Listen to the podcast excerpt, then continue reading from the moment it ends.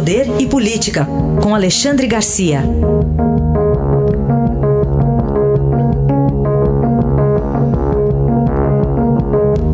Alexandre, bom dia. Bom dia, Raíssa. Bom dia, Carolina. Oi, bom dia. Bom, começamos com a operação de ontem da Polícia Federal por ordem do ministro Alexandre de Moraes. Pois é, a operação de ontem deixa algumas consequências. Né? A primeira delas, eu acho que é o medo.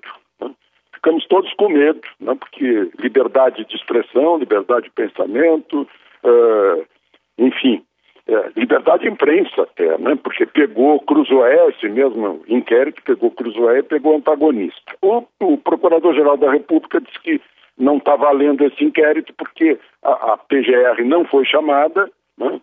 Foi surpreendida e não há um, um objetivo definido né? na hora que, quando Toffoli mandou abrir, motivado pela, pelas informações que a que a Cruzoé e, a, e o antagonista estavam dando. Né?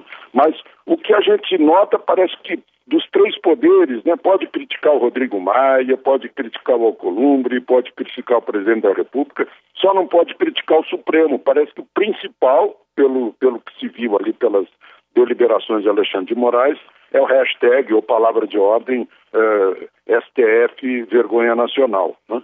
Aliás, o próprio Alexandre de Moraes, num outro processo, disse que quem quer ser criticado uh, não quer ser, quem não quer ser criticado, não quer ser satirizado, que não se ofereça para cargo político.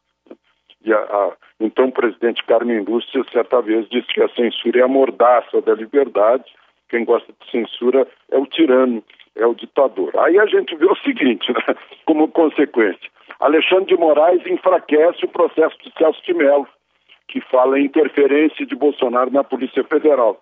Bolsonaro não só não sabia, não, não, não evitou uh, a operação e, e, não avisou os seus, os seus uh, seguidores dessa operação. Né? E, e, aí fica isso no ar, né? Onde é que está a liberdade de expressão, a censura prévia, né? Sendo que o Código Penal oferece né? uh, punição para injúria, calúnia e difamação. Né? Uh, só que o Supremo, como eu disse, parece que está tá muito uh, alheio a críticas. Mas vamos ver, vamos, estão processando tudo isso, né? Ficou, falaram em, falou-se em gabinete de ódio, não aparece lá Carlos Bolsonaro, né? o filho do presidente vereador do Rio de Janeiro. Ficou tudo Está tudo no ar ainda, esperando um esclarecimento do próprio Supremo né, e dessas investigações do que foi retirado ontem da casa de blogueiros, de, eh, de supostos financiadores do, do, do, gabinete do ódio. E agora os fatos é que vão, vão mostrar o que há realmente atrás disso tudo. Alexandre, em relação ao ministro da Educação, Abraham Weintraub, ele vai ou não depor? O presidente da República disse para ele que ele não vai. a, Advocacia Geral da União vai entrar com pedido de habeas corpus para ele não ir. Né?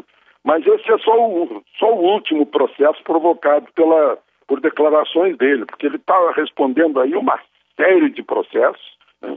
é, exatamente por causa da boca. Né? É, ministro da Educação e com, e com esse problema aí de, de falar demais. Né?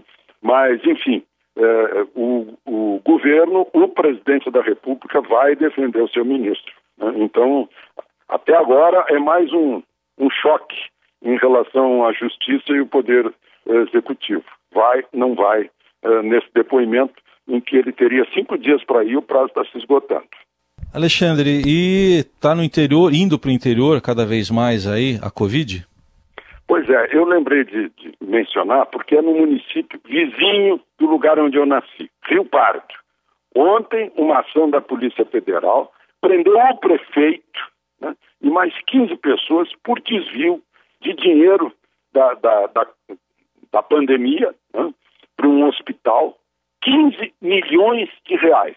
É um município, é uma cidade histórica, né, é, pequena, uma cidade que teve a, uma grande academia militar em outros tempos, né, é, vultos aí da história do Brasil se formaram lá, né, e o prefeito meteu a mão, está preso, meteu a mão em 15 milhões, exatamente no dia em que o presidente da República sanciona o, o, o, a lei né, dos 60 bilhões de ajuda para estados e municípios. 60 bilhões. Aí a gente fica assustadíssimo, né, pensando que somos, temos 5 mil, quase 5.600 municípios, né, e longe de fiscalização e até longe das normas legais.